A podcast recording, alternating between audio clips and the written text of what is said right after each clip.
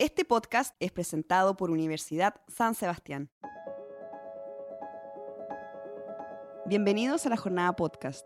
Estamos a puertas de un inicio de un nuevo proceso para elaborar una propuesta de constitución y en este nuevo capítulo conversaremos acerca de todo este proceso y haremos un repaso sobre la historia de nuestras constituciones. Para eso estamos con el historiador Alejandro San Francisco, director del Instituto de Historia de la Universidad San Sebastián. Hola, ¿cómo estás? ¿Cómo está Daniela? Muy bien, pues muchas gracias. Qué bueno. Para iniciar esta conversación, Alejandro, cuéntanos qué es una constitución. Una constitución desde el siglo XVIII en adelante es la ley suprema que organiza por una parte el poder político de una sociedad y por otra parte declara los derechos de las personas que viven en una determinada comunidad. La Revolución Francesa decía que lo que definía una constitución era separar los poderes por una parte y declarar los derechos por otra.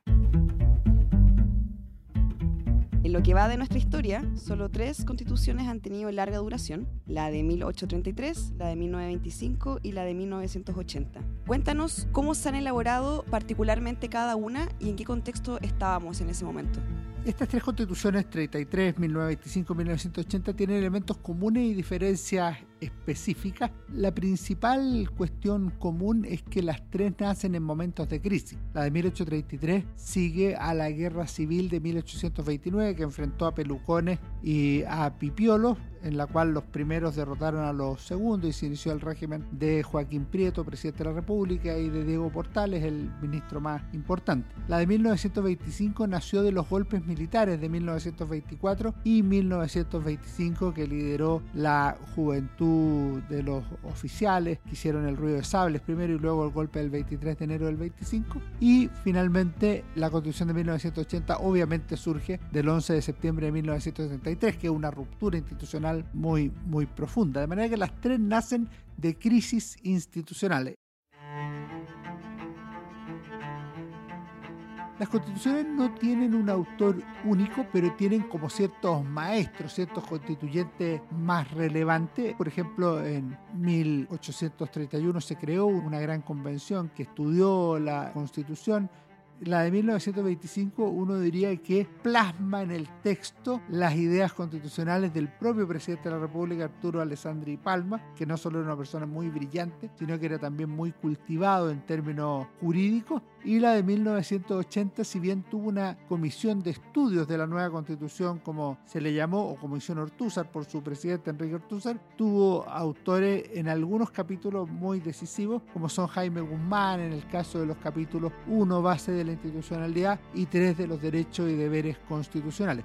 Hablando de la constitución actual que tenemos, que ha tenido algunas reformas, ¿verdad? ¿Cuáles son las principales críticas que se les hace? Me parece que hay una que es formal o de origen, que es muy decisiva, que es haber sido hecha en dictadura, es decir, no haber nacido de un proceso democrático o participativo o representativo, pero evidentemente como las constituciones también responden al momento histórico, si uno mira lo que pasó entre el 2019 y 2022, por ejemplo, el interés de cambiar sustancialmente muchos aspectos de esa constitución para transformar esto en un proyecto distinto. Entonces ahí hay una crítica que llamaríamos de fondo, al articulado de la Constitución y no exclusivamente al origen.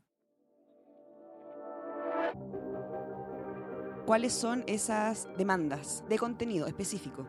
En la etapa que estamos en la historia de Chile, se habla de que deberíamos tener una provisión de derechos sociales más firme, que esté garantizado eh, en un Estado social de derechos o una fórmula por el estilo. ¿Qué significa esto? Que la parte sustantiva de ciertos derechos a la educación, a la salud, eventualmente a la vivienda o a la seguridad social deberían estar más reforzados en el texto constitucional. A mí me parece que ese uno que ha aparecido y probablemente la nueva Carta Fundamental va a tener esta idea de Estado social de derecho incorporado y ya está en los, en los llamados bordes. Un segundo elemento es cómo se va a comprender al mundo de los pueblos originarios, indígenas, no solamente el pueblo mapuche, sino que otros también. Es decir, se les va a dar un reconocimiento constitucional y qué implicancias va a tener eso de manera que la pluralidad de la, de la sociedad esté mejor representada en el texto constitucional.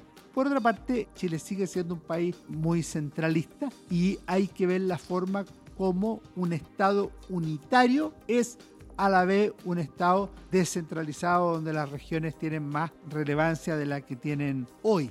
Hoy día Chile tiene un desarrollo económico social importante, tiene necesidades que la población entiende que deben ser un mínimo común denominador para vivir en sociedad. Y a mí me parece que en ese sentido, si la sociedad por una parte y el Estado por otra tienen un papel más activo en asegurar, garantizar, promover que las personas tengamos un mínimo común denominador que se esté cumpliendo en educación, en salud, en pensiones, que nadie se quede atrás, que esté bajo la línea de la pobreza, a mí me parece que es una sociedad que está avanzando.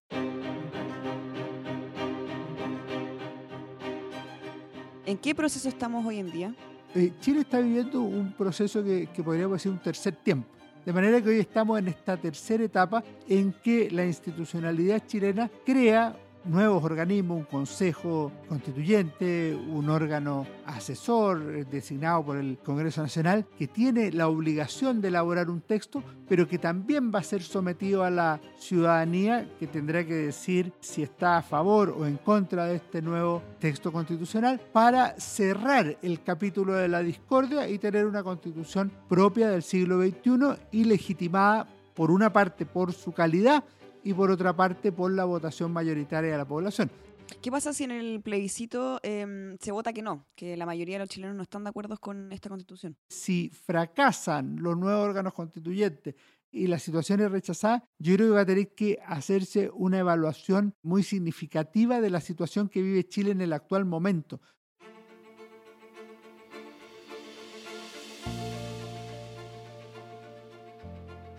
Si tú tuvieras que elegir tres palabras, tres conceptos, tres ideas para definir una constitución que mm, nos haga sentido a todos los chilenos, que sea una constitución del futuro, ¿cómo tendría que ser?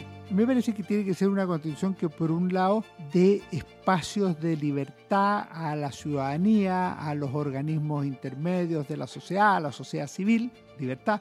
En segundo lugar, es una constitución que debe avanzar hacia la justicia tú le podrías llamar la justicia social, es decir, donde cada uno tenga lo que requiere para vivir mejor en sociedad. Y un tercer elemento que yo marcaría muy profundamente, el de la seguridad poder transitar libremente por las calles, poder llegar tranquilo a su trabajo o a su hogar, la seguridad de llegar a fin de mes o la seguridad de pasar los últimos años de la vida sin las zozobras de que porque no tuvo ahorro o, tuvo un mal trabajo, el Estado los deja abandonados a su suerte o su familia los dejan abandonados a su suerte. A mí me parece que la libertad, la justicia, la seguridad deben ser principios que deben informar el conjunto del texto constitucional.